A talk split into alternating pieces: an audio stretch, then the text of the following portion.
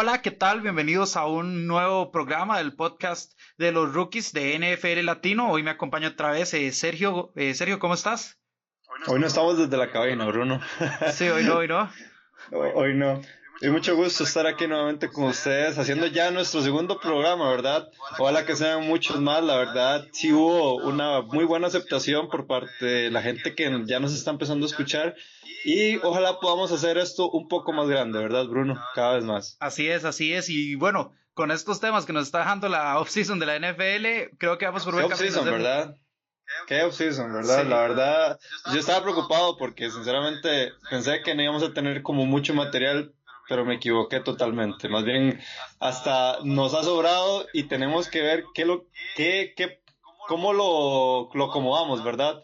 Para poder traerles a ustedes esta información de la mejor manera.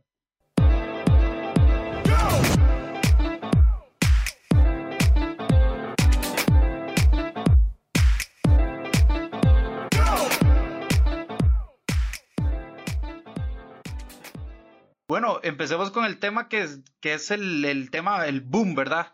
Eh, lo que fue Antonio Brown, se acabó el drama con los Steelers, al fin, ya Antonio Brown se fue de Pittsburgh y se fue a un destino que al principio no decíamos como que fuera el, el destino que uno diga, uy, sí, ese va, a traer a Antonio Brown. Pero bueno, Oakland al final logró pues adquirir a Antonio Brown y sin dejar de, sin sacrificar muchas, sus, muchas de sus, de sus piezas, ¿verdad? Se decía que Steelers quería una, una, eh, primera ronda. una primera ronda, sí, el draft, pero los Raiders, y los Raiders tenían esas primeras rondas, sin embargo, eh, los Steelers se tuvieron que conformar con una, una, un pick de tercera y otro de quinta ronda, ¿verdad? Creo que ganan los Raiders este, este intercambio y, y bueno, no solo eso, sino que se han movido. Vamos a hablar más adelante de eso. ¿Qué pensás de, de lo de Antonio Brown, vos? Bueno, yo pienso que lo de Antonio ha sido un completo drama, no solo eh, toda esta, toda, todo este off-season, ¿verdad? De lo que llevamos desde, desde que terminó la temporada en febrero, y, y, de la mejor forma no pudo ser su traspaso, ¿verdad? Porque para los que no saben y para los que no estuvieron totalmente informados o que no estuvieron en redes, Antonio Brown supuestamente iba a ir primero a los Bills por, por un tweet que envió el corresponsal principal, el periodista principal para estos temas de NFL Network, Ian Rapoport, que él mencionaba que, que, los, que los Buffalo Bills iban a contratar a, Antonio Brown y este al final termina diciendo que eran noticias falsas y al final se comprobó que eran noticias falsas.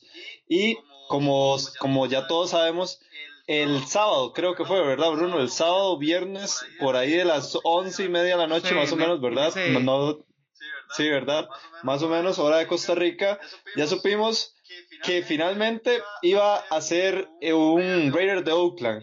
AB a partir de esta, de esta temporada. Yo creo, Bruno, que, que no, nos no nos sorprendió, porque por, todo el, por toda la cobertura que le han dado los medios en Estados Unidos, realmente creo que, que ha sido el destino donde mucha gente lo ponía, ¿verdad?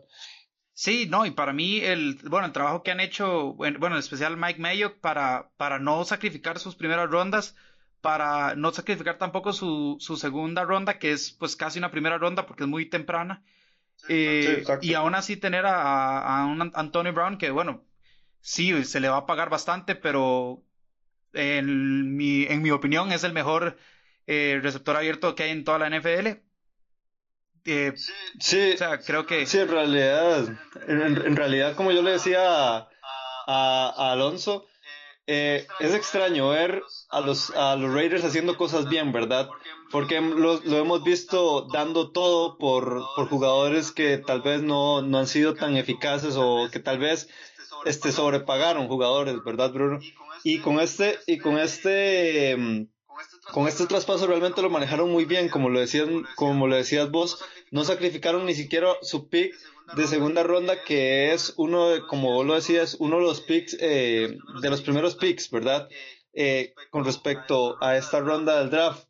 Y en realidad también se sintió, no sé vos, si vos lo sentiste así, igual Bruno, que eh, una tercera ronda y una quinta ronda para, para los para los Steelers realmente deja un sabor de un sabor malo de boca porque estás en una situación en donde perdiste en, tu, en, esta temporada, realmente que ni siquiera ha empezado, ni siquiera ha, sido el, año nuevo de liga, el año nuevo es mañana, eh, se sintió que, o sea, que no te dieron absolutamente nada por tus dos estrellas, por Le'Veon Bell, salió por la puerta de atrás, salió cortado, y Antonio Brown, al final te dieron una tercera y quinta ronda que realmente no refleja lo que es Antonio Brown con su talento y todo lo demás, ¿verdad? Así es, escuché de hecho, eh, bueno, varios periodistas enojados, entre ellos el eh, Stephen A. Smith, que decía que los Steelers recibieron eh, una bolsa de papitas y una coca por Antonio Brown, ¿verdad?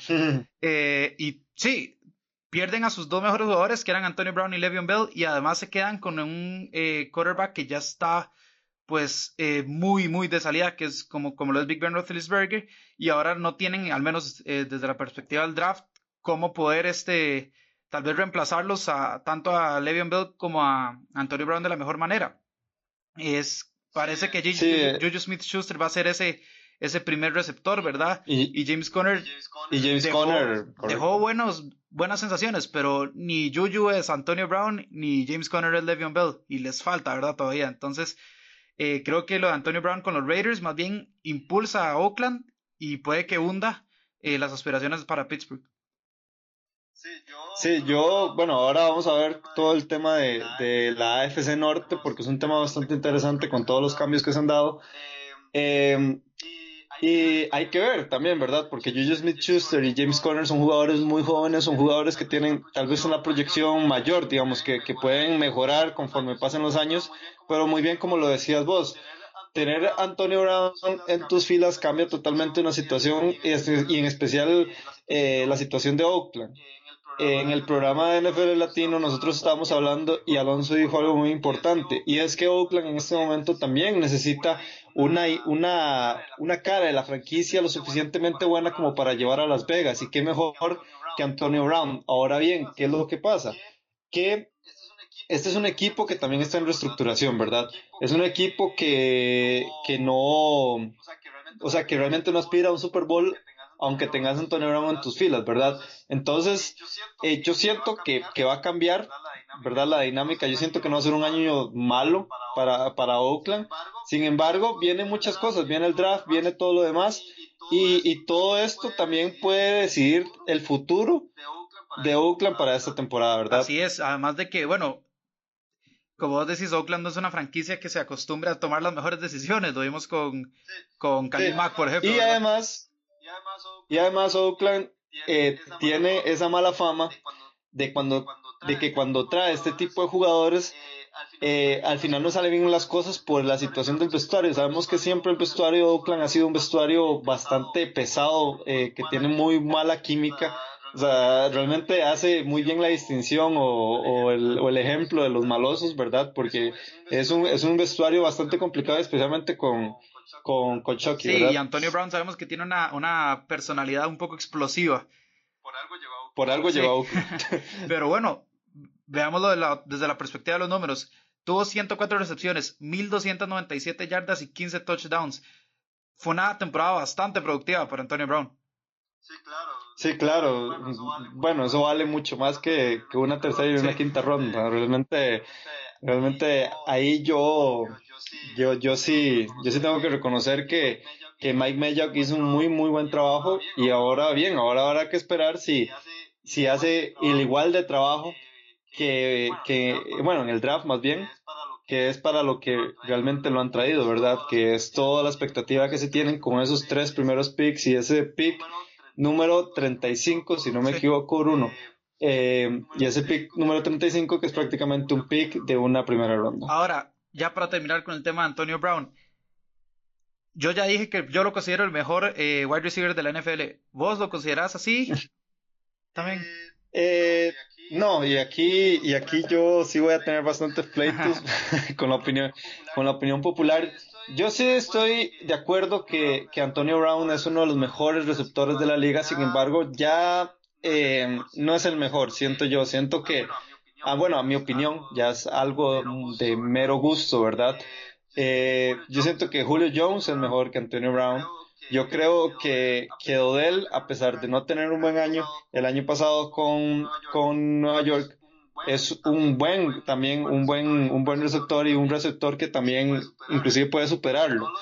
No, lo no digo que es mucha, que sea mucha la diferencia. Igual está Tyreek Hill también, que hace varias, varias, varias tareas además de, de, atrapar el balón. Entonces no digo eh, que haya mucha diferencia entre ellos por el primer lugar, por la élite, ¿verdad? Que ya sabemos que, que ellos están ahí. Sin embargo, no creo que, que, sea el mejor en ese momento. Bueno, bueno, interesante, pero creo que en lo que sí concuerdo es que esos cuatro que mencionaste son los, creo que son la élite de la posición. Tal vez ahí uno pueda meter a un de Andre Hopkins. Pero bueno. También de Andre Hopkins, como correcto. Creo que los Raiders no solo a, rompieron el mercado, sino que dan un, un, golpe a la mesa que hace mucho tiempo no daban. Pasando con eh, a, bueno, a otro de los agentes libres, impresionantemente, los Redskins, eh, fueron los que ficharon a Landon Collins y por un contrato, Sergio, pero, o sea, que van a escupir billetes, ¿verdad? Sí, claro. Sí, claro. Y estamos hablando también del safety Landon Collins, que es un caso interesante. Eh, eso estábamos hablando también en el programa de NFL Latino TV el jueves pasado. Que, que Landon Collins es un caso interesante porque es un jugador con bastante proyección. No, sé, y ahí te dejo la pregunta picando. Eh, este, no sé qué también le va a ir con esa proyección porque es un jugador bastante joven, es un jugador que, actualmente tiene aproximadamente 26 años. Es un jugador muy, muy joven que tiene proyección. Inclusive yo creo que son 25. Ya te, ya te saco el, el, el dato. Y que tuvo una, una, temporada 2016 bastante buena, 25 años, correcto. Eh, eh, eh, fue una temporada, una, tuvo una temporada muy buena en el 2016 que tuvo bastantes buenos números, sin embargo de ahí no ha tenido una buena, una buena constancia en eso y, y realmente eh, fue uno de los puntos en donde casi ni se percibió en esa defensiva de los Giants. Entonces sí considero que los Redskins hicieron este movimiento más para lo que les puede dar en el futuro que para lo que está rindiendo actualmente Landon Collins en esa posición de bueno, para pagarle 84 millones es, es porque le tienen, le tienen mucha fe, ¿verdad? Eso sí. Igual creo, igual creo que, que eso eh, también va relacionado mucho con la edad que él tiene, porque sí, son 25 años y además es, es, es, potente, ¿verdad? Son 222 libras que, que cuando te golpean, te golpean y, la, y lo sentís. Eh, aquí estaba yo investigando sobre Landon Collins y es el único safety en lograr al menos 95 tacleadas o más en los últimos cuatro, en los últimos cuatro temporadas, ¿verdad? es un dato bastante interesante que creo que a veces eh, digo, uno, porque los Giants no han estado muy bien, lo puede pasar un poco por encima. Pero, pero es... Sí, pero también tenemos, pero también tenemos datos que, por ejemplo, en dos años, en estos dos últimos dos años, ni siquiera ha conseguido dos intercepciones eh, en, en, una misma carrera. Eh, bueno, en la misma temporada, perdón. Y tampoco ha llegado a los 100, eh, a, los 100 tacleos, que para un safety en esta posición realmente eh, los, los safeties élites, los safeties que están allá arriba, normalmente eso es lo que te, eso es lo que te consiguen y un poco más. Entonces es un poco de contraste, que ahí era donde, donde yo iba, que, que, que, que Landon Collins es un, es un caso bastante interesante y al final no me respondiste a la pregunta, Bruno, perdón, que, o sea, que si al final vos ves que esa proyección se vaya a dar en los Redskins, porque sabemos que ellos no tienen una muy buena suerte con este tipo de trades, bueno, de, de, eh, firmas. No, yo creo que además Washington es una, es una franquicia que no, que no, no, no sé, no, no la veo yo desde la temporada pasada, incluso cuando empezaron relativamente bien, eh, vino la lesión de Alex Smith. Es una franquicia que además tiene como mucha sal, ¿verdad? No, no, no es la franquicia con más suerte del mundo. Eh, hace unos años, cuando veíamos a Robert Griffin tercero, y pum, atrás las lesiones. Y, y, creo que es una franquicia que le cuesta, le cuesta mucho armarse. Y si bien Landon Collins es un buen safety, que te pone presión, que, que tiene una muy buena lectura y te puede penetrar la línea ofensiva a veces, eh, creo que, y, si bien tiene buenos pros, por decirlo así, creo que los contras pueden llegar a pesar un poco más, en, más en un equipo como Washington.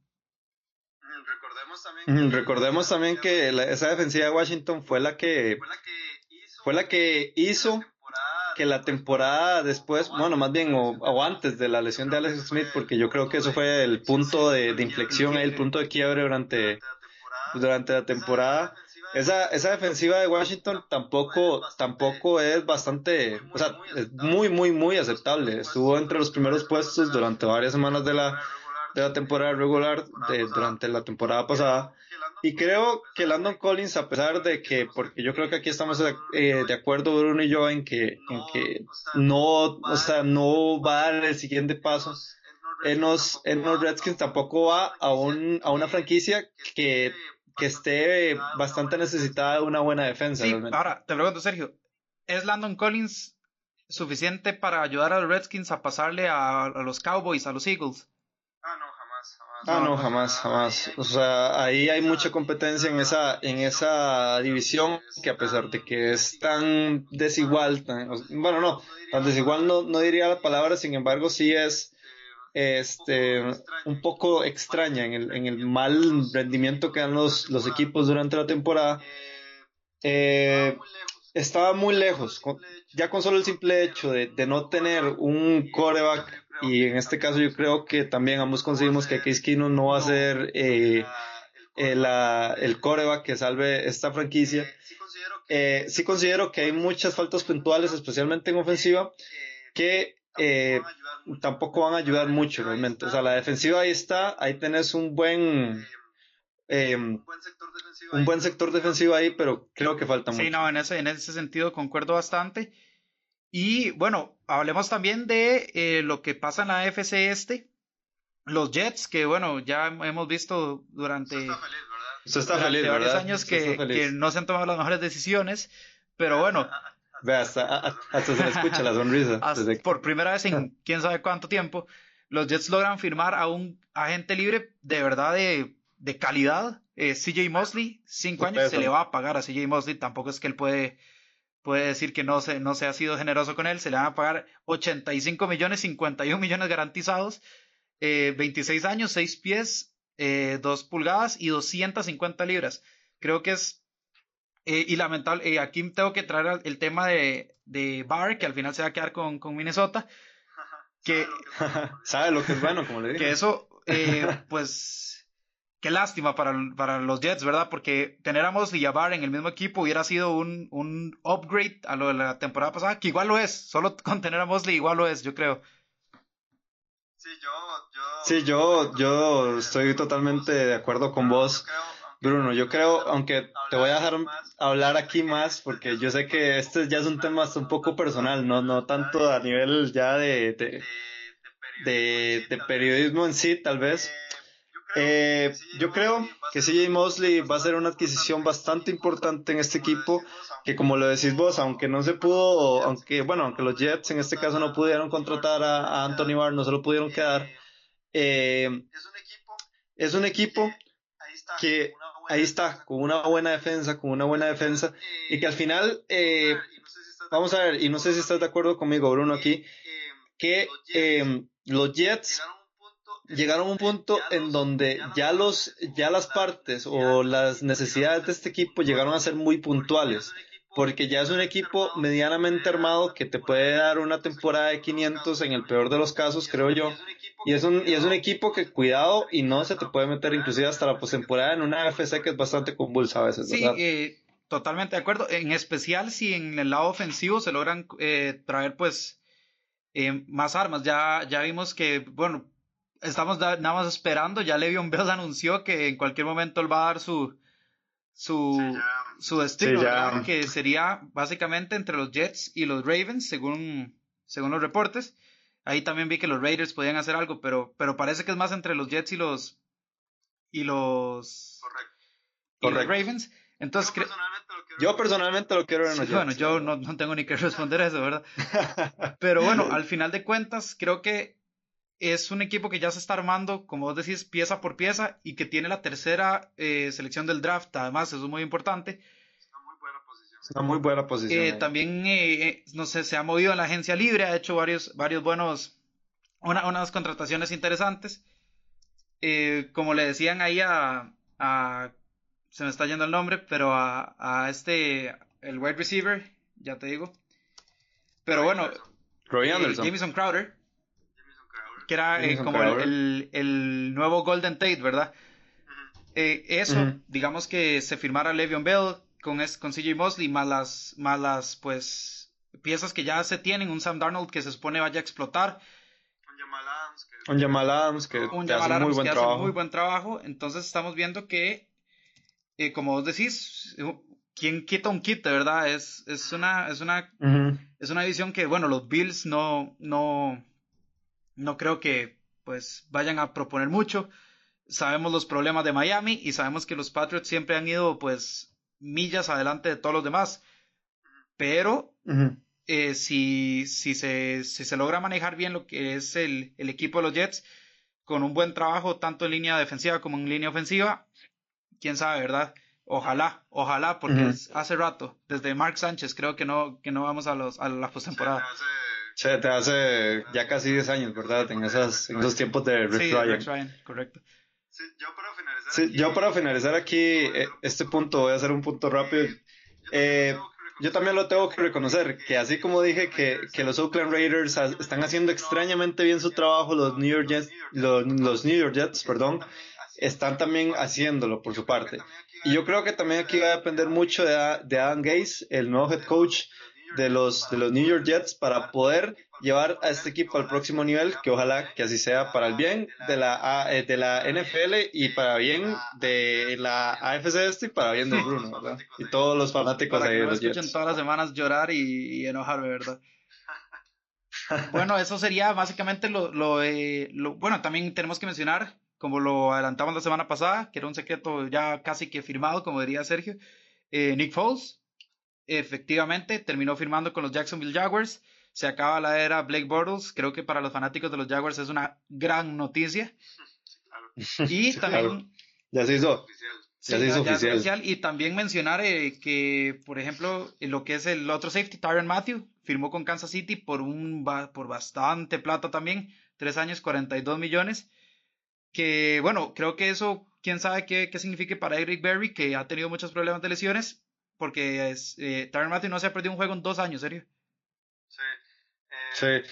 Eh, vamos a ver, eh, ya finalizando este tema, hablando un, poco rápido de los Chiefs, porque nuevamente los vamos a tocar y ya bastante durante el programa. Creo que sí, pero creo que sí, este, era un, un, una, una, posición en donde verdaderamente necesitaban a alguien después de la salida de Marcus Peters a, los Rams y creo que Tyron Matthews les puede llevar a, a, ese próximo nivel o dar un upgrade, como decís vos en, en la defensiva de los Chiefs. Es, con esto vamos a pasar a nuestra sección de el GM.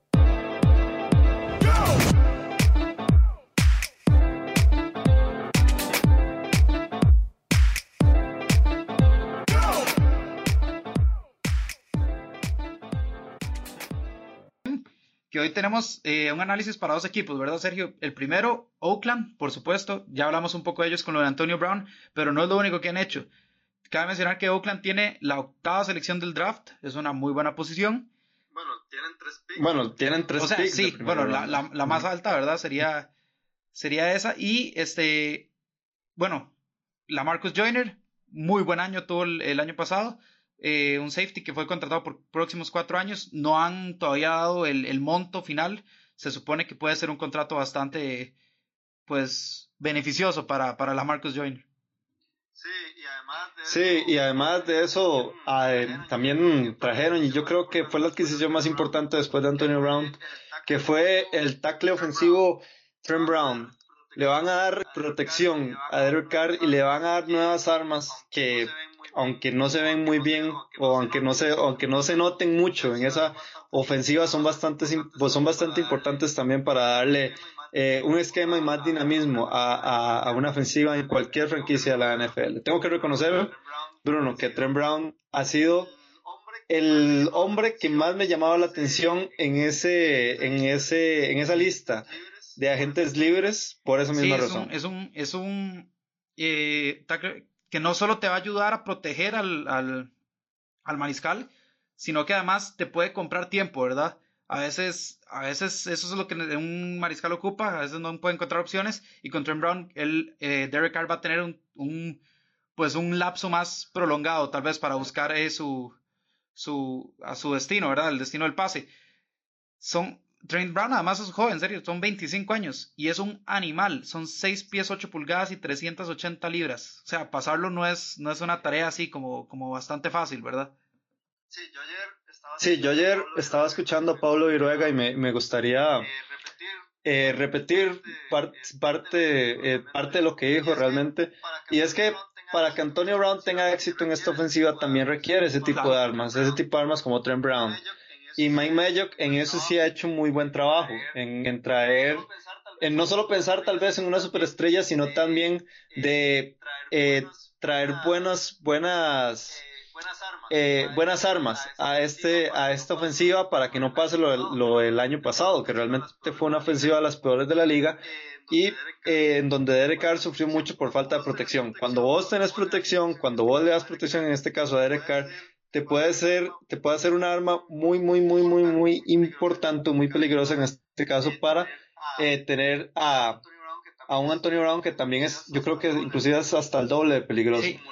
Eh, como lo decías, como lo decías bien antes, ya para terminar, eh, estas tres, estos tres picks de primera ronda que tienen, yo creo que el más, uno de los más aventajados en este draft, en el sentido de la calidad de posiciones que hay, son los Oakland Raiders, porque los Oakland Raiders necesitan a un liniero defensivo que es lo que probablemente es lo que vayan a obtener en, la primer, en el primer pick y también hay varios buenos tight ends que también es otra posición ahí que también necesitan. Sí, tienen que suplir a, Jared Cook y, y, este, este draft en especial creo que es perfecto para, para que ellos puedan conseguir un muy buen tight end. Em, ¿Qué problemas tiene Oakland? Que está en la división con los Chiefs y con los Chargers, ¿verdad? Sí. Y, y, bueno, y los Broncos, que tampoco son... Siempre, siempre, la, en la oeste es una, es una división difícil y en cualquier conferencia, no solo en la AFC. Sí, entonces, eh, bueno, vos, serio, con poniéndote en, los zapatos de Mike Mayock, ¿a qué apostás? ¿A qué apostás para Oakland esta temporada?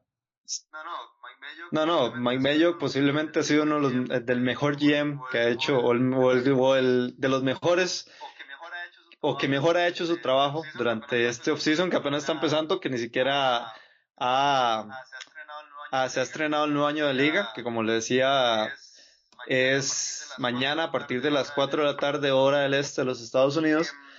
Em, vamos a ver, si yo soy Mike Mayock, eh, ya, ya no buscaría tanto en agencia libre, realmente ya, ya no hay mucho, más bien inclusive de, de dónde escoger, porque ya creo que ya, las, ya los principales nombres fueron, eh, ya fueron buscando acuerdos, ¿verdad? Ya tienen acuerdos poco a poco. Y yo creo que ya ahora sí, Mello lo que, se va, lo que va a hacer es enfocarse en el draft, enfocarse en todos esos buenos picks que tienen para establecer o más bien eh, tratar de de seleccionar esos, esas necesidades específicas que tiene ese equipo en los diferentes campos. Y yo creo que a lo que a lo que hemos visto con estos primeras con estos primeros movimientos de Antonio Brown y de, de, de Anthony y Trent Brown verdad y también además de, de la Marcus Joyner creo que no sea vos Bruno pero a mí me deja una muy muy buena sensación sí creo que Mike Mayock se ha ganado su su salario verdad Sí, sí, aquí yo personalmente eh, dejo que medio sea, sea el que haga el trabajo y, y, y, y que en este caso yo no sea el GM. Exacto, y creo que John Gruden, bueno, ahora sí tiene que, ya, ¿verdad?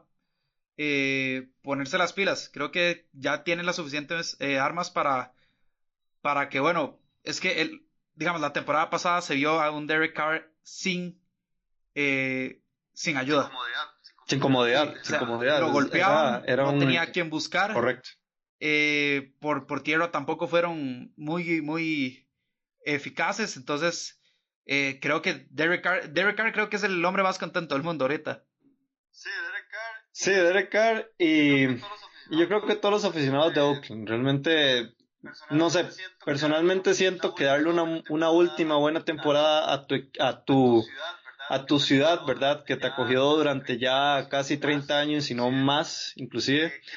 Eh, creo que, que, que, esta es una buena forma, por lo menos ya decirles adiós. y darles un muy buen adiós y no y no como en estos últimos años que ha sido la última, esa, esa cuarta posición en, en AFC Así es, y ahora pasemos al otro equipo que tenemos para examinar, los Detroit Lions, que, bueno, al menos para sorpresa mía, un saludo, Vares. Para sorpresa mía, han, han, hecho unos movimientos bastante interesantes.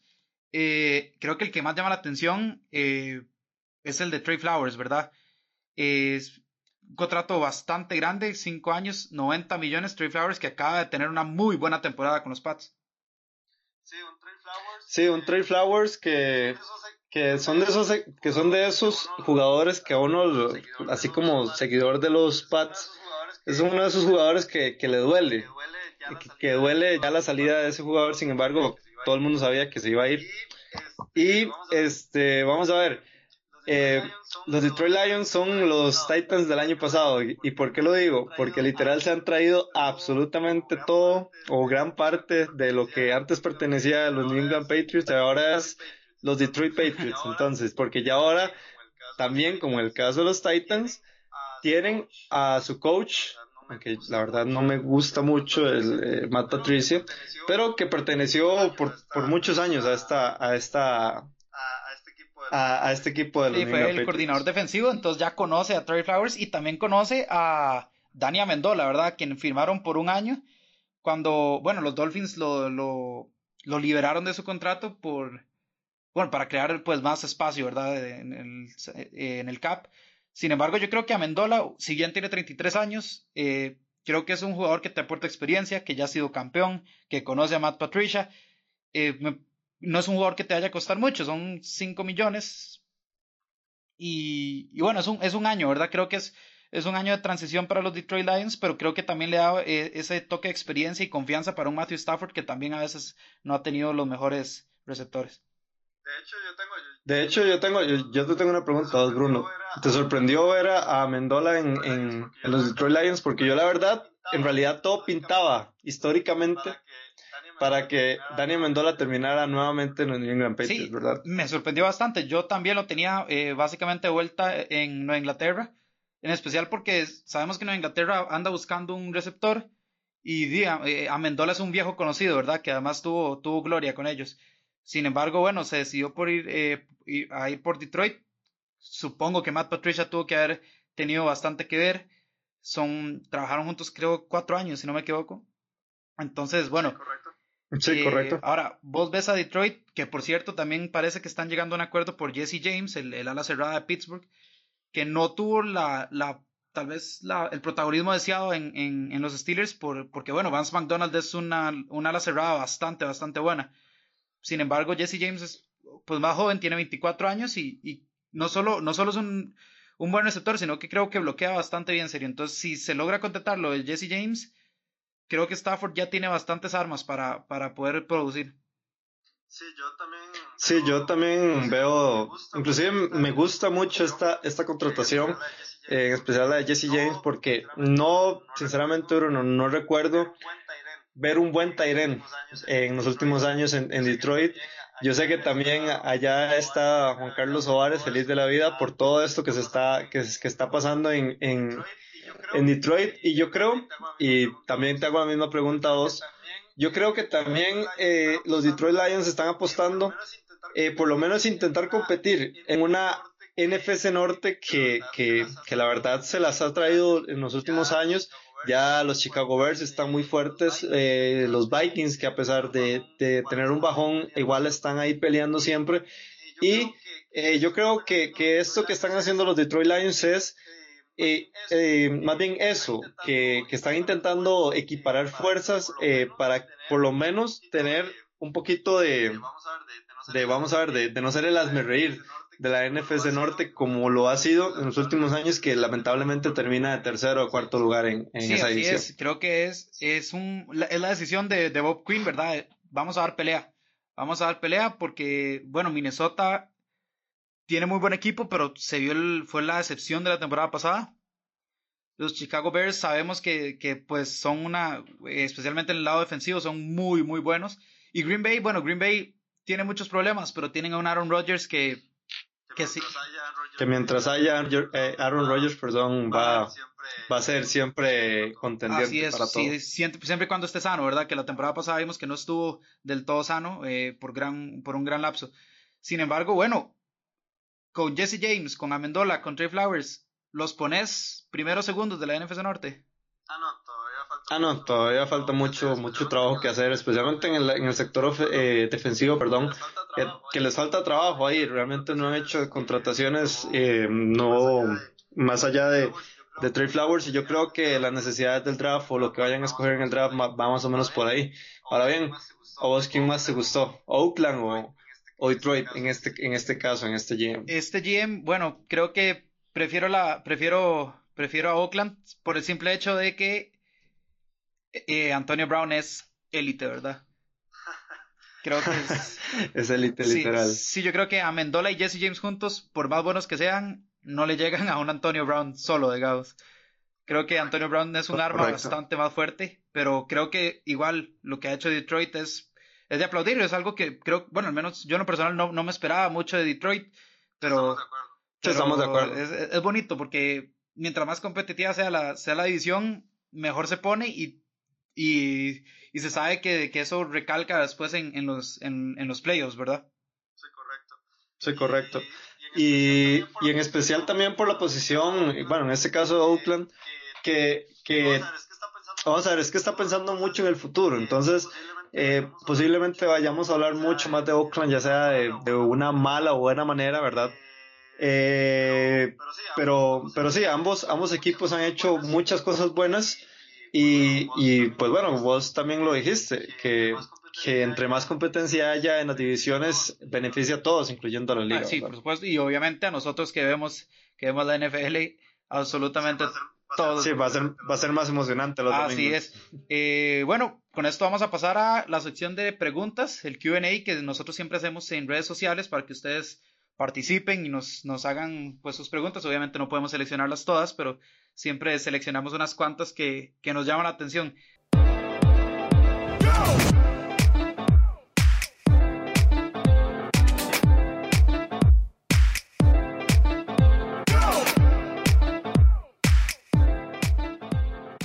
Sergio, eh, sigamos con la NFC Norte. Hablemos de Green Bay. ¿Qué necesita Green Bay según, según tu, tu sentir, verdad? Para, para salir de, ese, de esa mediocridad en la que ha estado. Bueno, Green Bay, bueno, Green Bay también es un equipo que, que necesita bastantes, bastantes posiciones. Está necesitado eh, de ambas partes del campo, no solo, no solo ya sea la defensiva o la ofensiva creo que el, creo que deshacerse de ese contrato de, de, Nick Perry, linebacker, creo que fue una, una buena jugada eh, para, para estos Packers y en especial porque trajeron a Cyrus Smith y a Adrian Amos, que son dos jugadores bastante aceptables que realmente están, no, no diría lo élite de la liga, sin embargo son jugadores bastante cumplidores y que son jugadores también bastante jóvenes. También está el caso de, de, de Randall Cobb y de Clay Matthews también, que han tenido contratos fuertes en este equipo y si se quieren mantener eh, va, va a ser inevitablemente con un contrato mucho menor al que tenían. Y eh, vamos a ver, está también en una buena, en una buena situación en el sentido de que eh, con su pick del draft y con todo, con todas las, eh, con todos los picks, ¿verdad?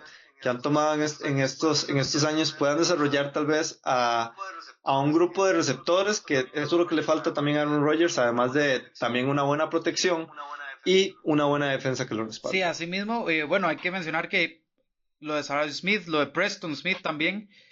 Ahora, eh, bueno, lo acabas de mencionar, Aaron Rodgers necesita pues gente que pueda aprovechar que es Aaron Rodgers, ¿verdad? Creo que ahorita tienen a, bueno, tienen a Davante Adams, pero yo creo que necesitan otro receptor, tal vez un ala cerrada incluso para tener un poco más de versatilidad. ¿Cómo verías vos un, no sé, un Jared Cook, tal vez, un veterano, pero bueno?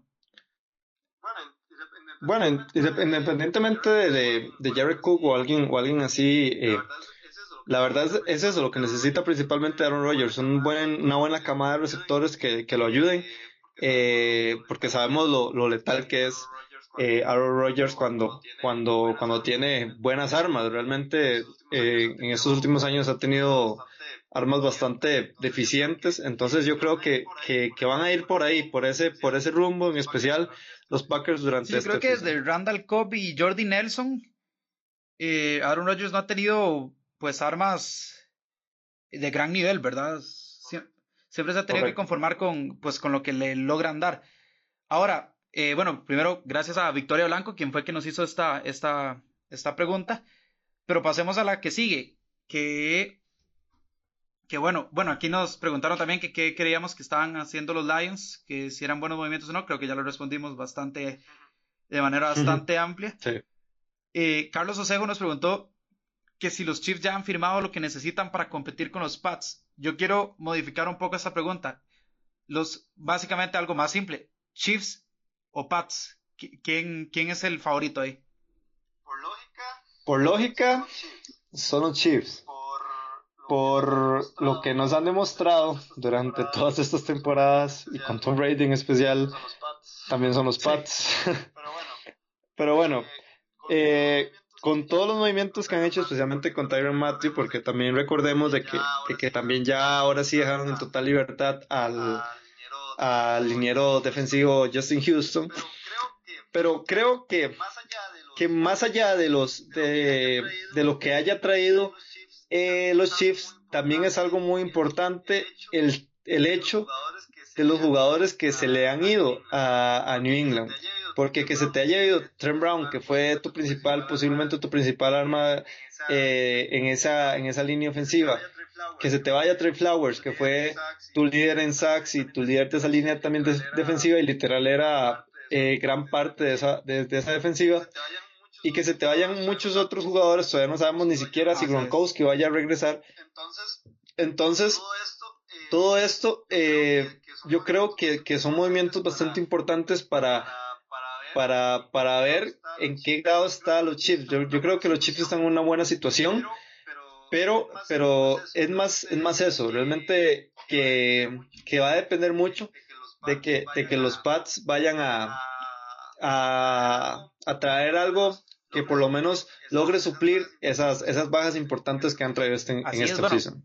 Los Chiefs, además, que tienen un muy buen coach en Andy Reid, nada más repasemos lo que tienen en ofensiva. Es que es es algo bestial, serio. Son, eh, bueno, Patrick Mahomes, MVP. No, no se puede decir más que eso.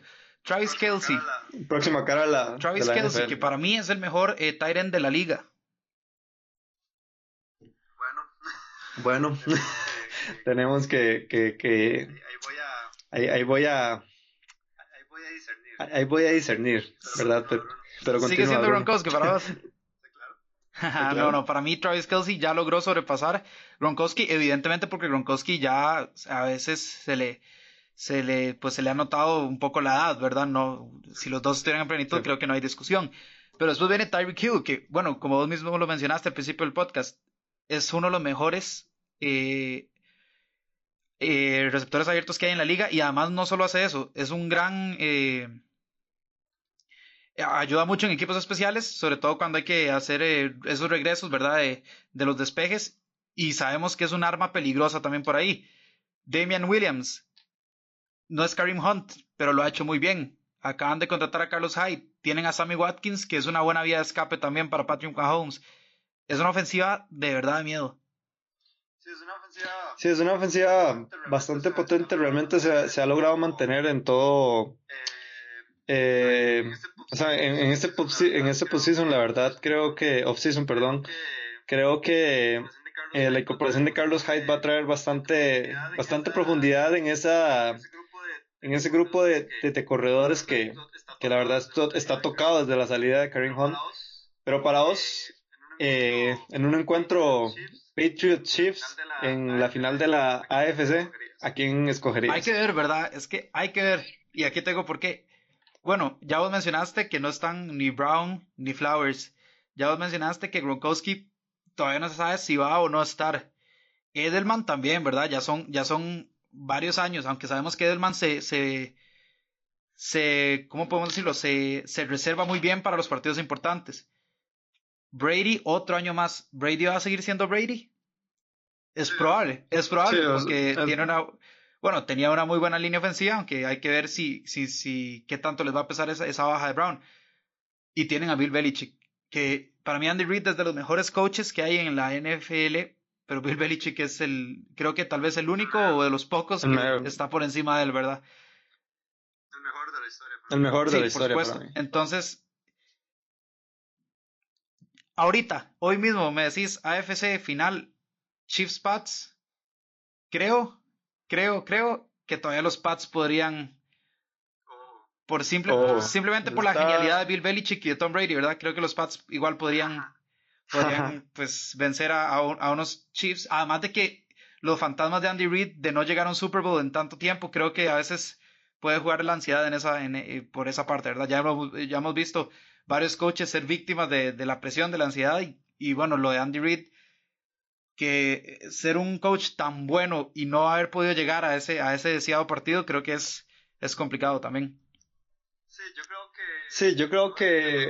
todo este tema es más como por cosas de superstición y todo lo demás. Sin embargo, yo sí me tengo que ya cantar por, por los Chiefs. Yo creo que ya, especialmente por estas salidas que se están yendo, eh, sí, por estas salidas que, que, que han estado eh, pasando en estos, en estos días en New England, creo que, que, que ya los Pats están dando la batuta o el liderazgo a los Chiefs o inclusive a otros equipos en la AFC porque ya ahora sí veo que haya un descenso.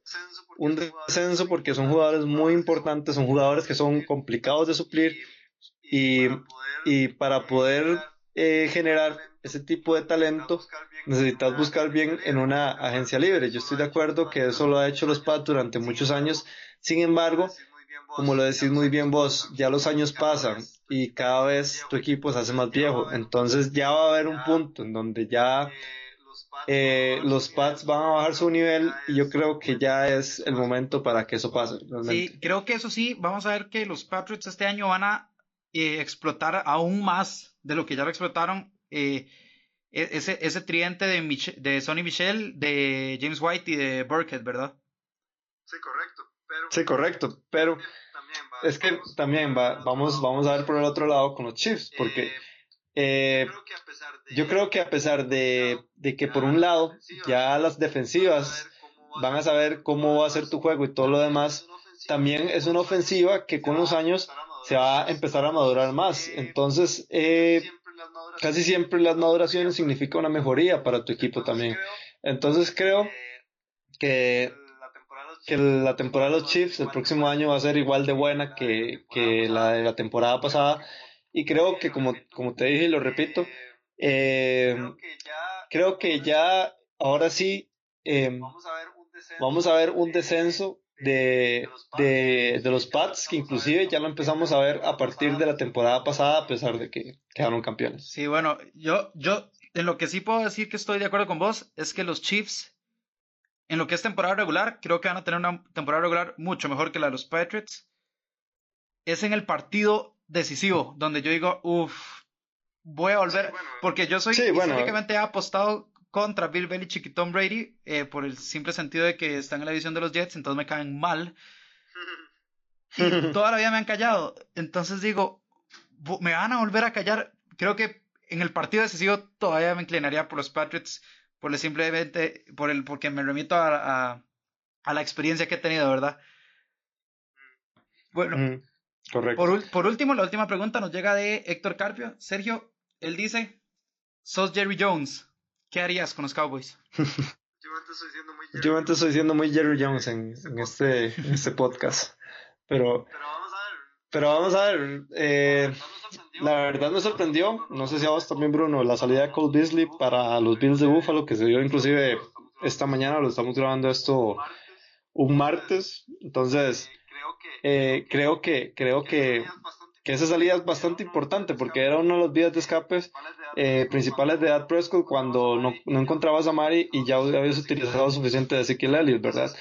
Entonces, eh, creo que va por ahí. Es el, es el mismo caso que, los Packers necesitan un buen, una buena camada de receptores eh, eh, que logren acompañar a Mari, a Mari Cooper y, a Ezekiel Elliott, que son muy buenos jugadores. Sin embargo, no puedes depender de dos personas porque ya se hace totalmente predecible tu, tu ofensiva. Este es un equipo que, que son de esos equipos que ya con solo un, un jugador que esté eh, incluido en, ese, en esa franquicia ya puede ser perfectamente un contendiente para el Super Bowl. Entonces creo que, que las necesidades de este equipo van a ser muy puntuales y que, y que en realidad yo con muy buenas, con muy altas expectativas a este equipo de la próxima temporada. Eh, yo, si soy Jerry Jones, concuerdo, eh, mantengamos la base, mm. porque es una base que, que, bueno, Dak Prescott no es el mejor quarterback que hay, pero es alguien que, que en los partidos grandes se,